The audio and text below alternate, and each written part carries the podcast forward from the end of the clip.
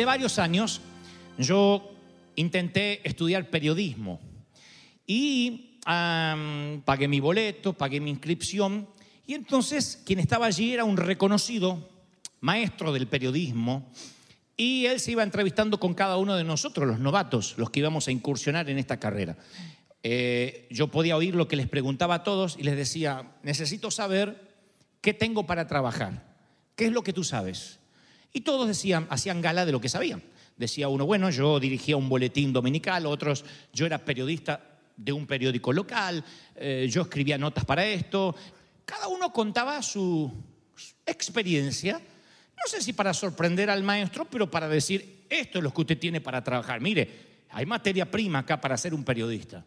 Y yo me empecé a preocupar, porque yo hasta ese entonces no había hecho nada relacionado con la carrera.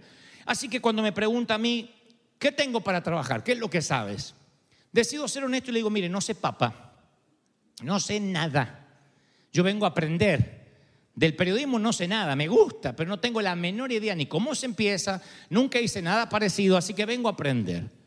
Y veo como que este hombre, el maestro, se relaja, sonríe y me dice, ¿sabes qué? Toda la mañana estuve esperando una persona así, por fin uno que viene a aprender. Porque la mayoría están tan acostumbrados a trabajar por sí mismos que quieren enseñarme a mí que soy el entrenador en vez de aprender lo que yo les quiero enseñar. Luego me mira y me da una frase que de algún modo yo voy a repetir varias veces durante la plática de hoy. Me dijo, eres mi tipo favorito de persona a la que me gusta enseñar. A mí me fascina un tipo que me dice, no sé nada, quiero aprender. Y eso no me lo olvidé más. Porque primero porque me hice popular en menos de un minuto. fui, fui el tipo favorito para un profesor por primera vez en mi vida. Siempre era el tipo más odiado. Y ahora era el tipo favorito por reconocer mi limitación, que solo venía a aprender. Pero luego me puse a pensar si alguna vez el Señor habrá dicho lo mismo de mí. Habrá dicho, Dante es el tipo favorito de persona a la que me gusta enseñar.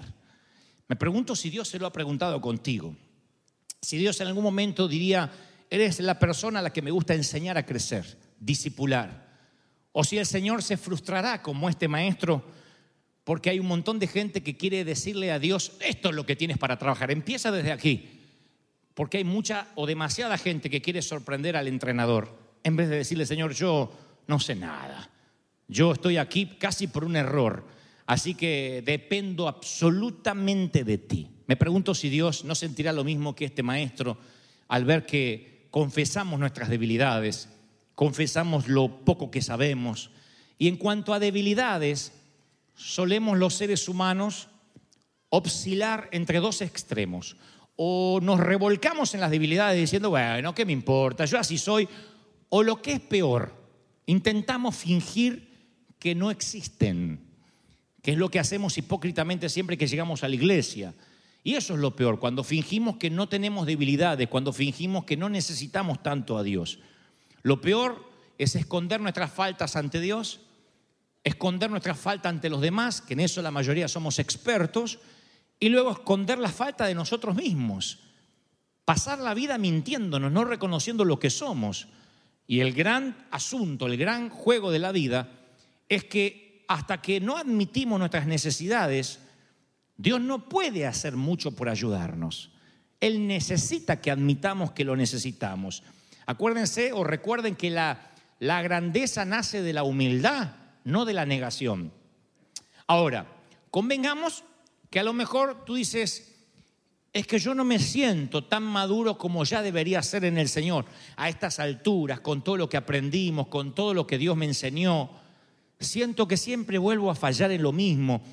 Siento que mis debilidades se siguen interponiendo en el camino hacia mi crecimiento y eso a veces es humillante, es vergonzoso. Cuando dice, Señor, yo la verdad que soy un fraude, es vergonzoso. Uno se siente como que no da la talla de lo que Dios quisiera. Y, pensamos, bueno, tal vez Dios se le está acabando la paciencia conmigo. ¿Por qué pensamos eso? Porque a nosotros se nos está acabando la paciencia con nosotros mismos. Hay momentos que uno se harta de sí mismo. Un momento que uno dice, estoy harto de mí, estoy harto de cometer siempre lo mismo. Me salta siempre el carácter, me salta siempre el mismo mal pensamiento. Creo que lo tengo dominado y otra vez el viejo hombre o la vieja mujer sale a flote. Y a veces nos frustramos. Pero yo tengo una palabra esta mañana o esta tarde y es que Dios no se le acabó la paciencia contigo y si me dejas continuar, voy a demostrarte con pruebas cómo Dios te ve absolutamente diferente a cómo te ves a ti mismo. Quiero mostrarle un par de ejemplos primero para ubicarnos en el tiempo y espacio. Cuando la Biblia narra que Dios se encuentra a Gedeón, Gedeón es un hombre que está temeroso porque todo Israel está bajo ataque por otro ejército llamado Madián. Gedeón está muerto de miedo. Se me esconde en un lagar y esconde un poco de trigo ahí para sobrevivir. Si si matan a todos, por lo menos mi familia va a poder tener para comer. Y a pesar de que él se estaba escondiendo del enemigo, el saludo de guerra del Señor, Jehová sale a su encuentro y lo que debió haberle dicho es, ¿qué hace Gedeón? Temeroso y cobarde. Eso es lo que debió haber hecho. Él estaba temeroso y cobarde. Pero el saludo de Dios es, el Señor está contigo, guerrero valiente. Entonces Gedeón, primero cuando te saluda así, le cambia, no sé si la estima, pero por lo menos te para mejor, ¿no es cierto? No es lo mismo que te digan, hola, ¿qué tal? ¿Estás más gorda o me parece? A que te digan, pero qué bonita que estás, ya te cambia la predisposición. Dios le dice, guerrero valiente, yo estoy contigo. Dos cosas formidables le dice. Primero que Dios está con él y segundo que lo ve como un guerrero valiente. Y ahí Gedeón empieza a tener una plática con su Dios. Le dice, no, que yo tengo miedo, que, que no voy a poder, que qué guerrero valiente si estoy ocultando la comida. Y el Señor le dice, ve con la fuerza que tienes. No se pierdan este detalle, porque acá se va a poner interesante el viaje. Ve con esta fuerza que tienes y salvarás a Israel del poder de Madián. Yo soy quien te envía. Esa frase me encanta, no yo soy el que te envía, que es formidable, sino la anterior, ve con la fuerza que tienes. ¿Qué fuerza? Si el otro estaba temblando ocultando comida. Le dice, ve con la fuerza que tienes. O sea, lo que aquí se desprende es que Dios no espera que Gedeón tenga la fuerza de un superhéroe. No lo regañó por su falta de valor. Le dice, ve con esa fuerza que tiene. Y Gedeón estaba, ¿con cuál? Con esa resalta, así como eres, flaquito, chamaquito, este, mm, gordito, narigón, así, pelón, con eso, así ve. Dios no le dice, espera que te voy a cambiar, para que luzcas por lo menos como un guerrero que me represente. Le dice, ve con la fuerza que tiene, no lo regaña. Y, Gedeón objeta y dice, pero ¿cómo yo voy a salvar a Israel? Mi clan, mi familia, es la más débil de la tribu de Manasés y yo soy el más insignificante de la familia. O sea que Gedeón reconoce su debilidad y hasta dice, hasta mi familia es débil. Porque bien pudo haber dicho, bueno, está bien, pero yo soy insignificante. El que era importante era mi papá. Ah, no sabía lo que era el abuelo. Decir que esto no tocó en los tiempos del abuelo porque él los hubiese sacado corriendo los madianitas. Él dice, no, yo soy cobarde, pero mi papá era cobarde, mi abuelo era cobarde, mi tatarabuelo era cobarde. Toda mi familia, yo soy como Coco. Miro la pared, están todos muertos. No hay, no hay, no hay, ni siquiera cadáveres envueltos en bandera. No hay guerreros. Yo soy más insignificante de los más insignificantes de la familia, más insignificante de los insignificantes. Así es como se excusa ante Dios. Me fascina que Gedeón no intenta esconder las debilidades ante Dios. Fue valiente y totalmente honesto. Dios le dice a Gedeón, tú vas a derrotar a los madianitas como si fueran un solo hombre y yo estaré contigo. O sea que a Dios le parecía que no estaba dispuesto a demostrar que Gedeón era valiente. Él es como que Dios estaba decidido a demostrar lo poco que le importaba la debilidad de Gedeón. Él dijo, no me importa que seas débil. Y tenía 32 mil soldados. Y yo dijo, no, no, no, no vamos, vamos a hacer lo más interesante, vamos a reducirlo a 300. Y de 32 mil hombres, Dios lo manda a una batalla con 300, mucho antes que Hollywood inventara a los espartanos. Con solo 300, Gedeón le hace la pelea a los madianitas, porque Dios quería que de esto no quedara la menor duda respecto a que aquí la gloria se le iba a llevar al Señor y no Gedeón, ni su gente. Dios a través de él hizo lo que tenía que hacer. ¿Me siguen hasta ahí, sí o no? Vamos a seguir con el patrón. Siglos después, aparece otro tipo que a ustedes le van a sorprender, que se muestra débil, que también se reconoce lo poco que es ante el Señor. Cuando se habla de él no se lo relaciona directamente con la debilidad. Sin embargo, hay un episodio bíblico que lo muestra tal cual, casi como su padre. Hablo de la noche de la coronación de Salomón. El hijo del rey va a ser coronado. Dios se le aparece y le dice, te voy a regalar, te voy a dar un regalo, un obsequio de coronación. Pídeme lo que quieras. Eso es mejor que el genio de la lámpara. Pídeme lo que quieras. Imagina que Dios se te aparece, lo ves allí y te dice, pídeme lo que quieras que te lo doy. ¿Qué pedirías? ¡Un novio! no sé, ¿qué pedirías? La green card. No sé, nosotros solemos pedirlo inmediato. Aquí, Salomón cuando Dios le dice, pídeme lo que quieres, esto es lo que responde este caballero. Dice, Señor, tú me has hecho rey en lugar de mi padre David. O sea, está diciendo, yo casi no puedo llenar esos zapatos. Yo no soy más que un muchacho y apenas sé comportarme. Yo ni modales tengo. Así que si quiere que yo gobierno, que gobierne, dame discernimiento. Porque eso es lo que tiene que tener un rey y yo no lo tengo. Y dice la Biblia, y al Señor le agradó lo que Salomón dijo. Aquí veo el patrón. Dios le agrada que Gedeón dice, soy insignificante. Dios le agrada que Salomón dice, yo no tengo lo que hace falta para gobernar este pueblo. Así que en el caso de Gedeón lo lleva a la victoria con 300 tipos. En el caso de Salomón, Dios no solo le da sabiduría, sino que le da riqueza, influencia y poder. Le da todo porque dice, por fin alguien que depende absolutamente de mí. Te voy a dar lo que pediste y te voy a bendecir más todavía.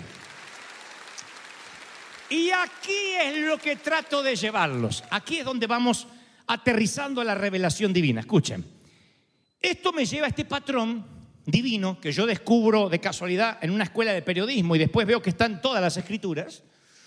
Me lleva a la conclusión que a Dios le importa mucho el contenido y poco el envase. Dios no está interesado en el envase. Dios está interesado en el contenido. De hecho que Pablo lo afirmará cuando le escriba a los Corintios y le dirá, tenemos este tesoro en vasijas de barro. Un tesoro no se pone en vasija de barro. Pablo dice, sí, sí, son tesoros, lo que es un tesoro, en vasijas de barro. Y da la explicación porque dice, para que se vea que este sublime poder viene de Dios y no del barro que lo contiene, viene de arriba, para que se note el contraste. Por eso el oro, oigan, el tesoro entra en vaso de barro. Yo decía en el servicio anterior que la humanidad hace exactamente lo contrario. Si quieren hacerte ver o notar que algo es caro, le ponen un buen envase. Lo mismo cuando vas a un restaurante. En un restaurante, si viene el camarero y te dice, siéntese acá, pero está, está sucio, ahora se lo limpio y te limpia las migas del anterior delante tuyo, te va a salir barato. Pero si tiene un mantel así, uno cruzado y otro cruzado así rojo enfrente, asegúrate que todavía tienes dos riñones porque uno queda ahí con, con el tip. ¿Por qué Dios quisiera poner el tesoro en vaso de barro? Bueno, porque Él quiere que nunca olvidemos que lo que tiene valor es lo que llevamos adentro. Lo demás somos vasos, vasijas de barro. Ahora, yo no cuento esto para que ustedes se depriman, sino para que entendamos algo que es fundamental. No siempre el diablo es, quien nos está frenando. quien nos está poniendo una debilidad, quien no nos deja eh, crecer más y ser más perfecto. Porque pienso que acá voy a ser abogado del diablo. Al diablo en algún momento le vamos a tener que pedir perdón por haberlo culpado de lo que no hizo. Yo creo que hay ciertas eh, debilidades, ciertos quiebres en nuestro envase que son permitidos por Dios. Y voy a darte la razón en unos minutos si me siguen lo que trato de decir. Esas quebraduras son por alguna razón. Cuando uno lee las eh, biografías de hombres y mujeres de Dios que cambiaron el mundo, ya sea Nelson Mandela, Steve Jobs, ustedes van a ver que en un momento parecía que se les terminó todo. En un momento Nelson Mandela cae en la cárcel y cualquier biógrafo diría, se le terminó la vida. En otro momento Steve Jobs es despedido de su propia compañía a los 41 años y usted dice, este tipo se le terminó todo lo que construyó.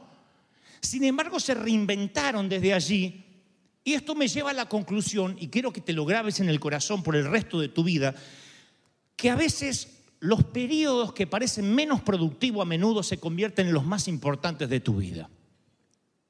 Cuando dices que yo no estoy sirviendo al Señor, en este momento yo estoy como en stand-by, no sé por qué Dios me tiene en pausa. Esos momentos de pausa terminan siendo los momentos más productivos de tu vida. Pero como nosotros siempre estamos valorando el envase por encima del contenido, si el envase no está en un restaurante de lujo, sentimos que Dios no nos está usando. Y Dios dice, los momentos de silencio, José, los momentos de esclavitud, de cárcel, son los que te van a llevar al lado del faraón. Pero ese momento de silencio es el más productivo de tu vida y esto es lo fundamental. Acá se pone bueno. Es cuando más cerca estás de Dios, más que cuando estás activo. Yo digo que nuestras limitaciones y fracasos son muy buenos para acercarnos a Dios. Nos recuerdan cuánto lo necesitamos. Cuando las cosas nos va bien en la vida, tendemos a distraernos con los éxitos y alejarnos de Dios. Así somos, aunque ahora esté diciendo, no, yo no soy así. Sí. Cuando te va mal económicamente, dice, hay que orar, vamos a ponernos a orar, vamos a clamar, mañana hay que pagar la renta y no tenemos, pero Dios es poderoso. Cuando tienes la plata, pon la casa de las flores en Netflix, que quiero ver una maratón. No estoy diciendo que sea pecado, digo que tus prioridades cambian. Por eso se dice la frase, hay oraciones más sinceras entre paredes de hospital y gramas de cementerio que entre las paredes de la iglesia. Porque cuando la crisis golpea, tú no te queda otra que acercarte a Dios. Dios sabe eso, no es lo que quiere para ti. Pero Él sabe que para tenerte cerca, a veces el vaso tiene que tener algún defecto. Porque de otro modo no nos acercamos a Él. Lo más probable es que cuando más bien nos va, mejor nos va, menos oramos. En cambio, cuando fracasamos, lo hacemos cerca de Él. Fracasar es una oportunidad de aprender, de crecer, de dejar que los fracasos obren a tu favor. Tienes que permitir que los fracasos te acerquen más a Dios. Cada día tienes que fracasar más cerca de Él, más cerca de la dependencia, más cerca de la fe. Esto yo no lo había aprendido cuando era muchacho. Yo pensé que estar cerca de Dios me obligaba a tener éxito. Hasta que un día me di cuenta que Dios es como ese maestro de periodismo que dice una y otra vez, por fin un tipo que dice que no sabe nada. Me fascina. Eres mi tipo de persona favorita la que me gusta entrenar. Dios sigue diciendo lo mismo. Hay cosas, hay debilidades en las cuales Dios permite que las tengamos y cuando oramos para que Dios nos la quite, como a Pablo nos responde, bástate mi gracia, mi poder se perfecciona en tu debilidad. El problema es que los pastores por 500 años nos han dicho que cuando estamos débiles Dios se enoja con nosotros, que cuando tenemos errores Dios nos quiere fulminar. Si esa es tu idea, tus debilidades, en vez de acercarte a Dios, te van a alejar de Él. ¿Por qué la gente se va de las iglesias? ¿Porque ya tiene éxito y ahora es más espiritual y no necesita la iglesia? No, se va de la iglesia porque es demasiado pecadora para seguir viniendo a la iglesia. Y te dice, yo de acá me voy, yo no vengo más, yo dejo las cosas del Señor. ¿Por qué? Porque caí en la droga. Pero hombre, si caíste en la droga, no te vayas del hospital. Si caíste, si fracasaste, fracasas cerca de Dios. Porque de otro modo te vas a llevar condenación, culpa y legalismo. fracasa cerca de Dios. Elige ser honesto como Gedeón. Señor, soy el más insignificante de los más insignificantes y los significantes de México, de Colombia o de Argentina. Dile como Salomón, Señor, si tú no me das sabiduría, yo no puedo emprender nada. Cuando tú te reconoces tal como eres, en todo caso, si te va mal, fracasas cerca del mentor, de tu sensei. Si tienes éxito por ti mismo o pretendes tenerlo, te vas a alejar de él. ¿Por qué Dios permitiría entonces que haya debilidades con las que tengamos que luchar una y otra y otra y otra vez? Yo tengo algunas teorías al respecto. La primera, que un beneficio por el cual Dios permite cierta debilidad en tu vida es que te permite identificarte con otros débiles. A ver, las conexiones más auténticas que vas a tener en la vida es mediante debilidades compartidas. Tú no tienes un verdadero amigo si realmente alguna vez no le pudiste compartir una debilidad y no te salió con te lo dije. Mm, deberías haber hecho esto. Ay, ¿por qué no hiciste tal cosa? Un verdadero amigo lo que realmente te conectó o lo que te da credibilidad para conectarte con él es que te dice, bueno, yo también he estado ahí. Yo titulé este mensaje así, yo también. Cuando tienes un amigo que te dice, yo también, vamos a superar esto juntos. Esa es la verdadera empatía, el, el verdadero regalo que puedes dar solo si has pasado por algo similar.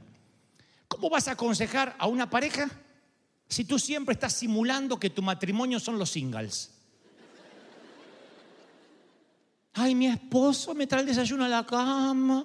Ay, es un potro en la cama. Y además de... No manches. Entonces, la pobrecita que está sufriendo a la bestia con la que se casó, ¿qué te va a venir a hablar? Si eres un hipócrita que estás haciendo una fachada de una vida que no tienes. Entonces no hay empatía. No hay nada que te conecte más que un yo también. Yo también pasé por lo mismo. Vamos a ponerlo del otro lado. ¿A quién escuchas cuando necesitas ayuda? ¿Al intelectual, al que siempre te quiere enseñar? ¿Al que cuando le confiesas que te equivocaste te dice, yo te dije, a ver si aprendes la lección? Vamos a arrepentirte, vamos, arrepiéntete, repite conmigo. No, tú dices no. ¿A quién escuchas? A las personas que pasó lo mismo, que cruzó el mismo camino y sobrevivió para contar la historia. Entonces tocamos a las personas que nos rodean debido al dolor y a la humanidad que compartimos.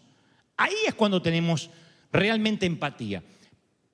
Piensa la última vez que te desmoronaste ante, delante de un amigo. Que te desmoronaste de verdad, que te, valió, padre, lo que, lo que pensara. No, no, no, no, no es una mala palabra en Argentina, se usa mucho. Metemos al padre en todo. Piensa en la última vez que te desmoronaste, que dijiste, no puedo más, amigo. No aguanto a mi mujer, no aguanto a mi esposo, no, no, a veces, a veces yo, sé que parezco, me siento una desalmada, pero a veces digo, ¿para qué tuve hijos? Es algo que decírtelo en el espejo te avergüenza. Pero imagina que una vez te desmoronaste y dijiste, yo no sé, no sé, que no quiero que Dios me castigue por lo que estoy diciendo, pero yo a veces quisiera estar soltera, ni haber tenido hijos, ni haber parido. Los amo, los amo, pero a veces estoy harta, a veces no tengo tiempo para mí y lloraste delante de una amiga. Quizás te sentiste avergonzada, pero te aseguro que ese momento de vulnerabilidad, si del otro lado hubo un verdadero amigo o amiga, ganó, se ganó tu corazón y tú ganaste el corazón de esa persona. Eso es algo, un momento que supera cualquier otra experiencia que hayan compartido juntos. Cuando abres el corazón, cuando te muestras vulnerable.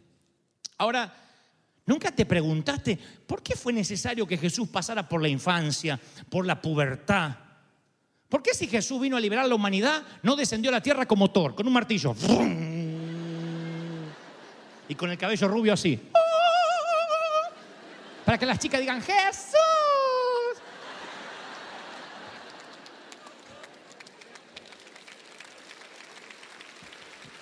¿Por qué nace como un bebé? ¿Por qué nace tan humano?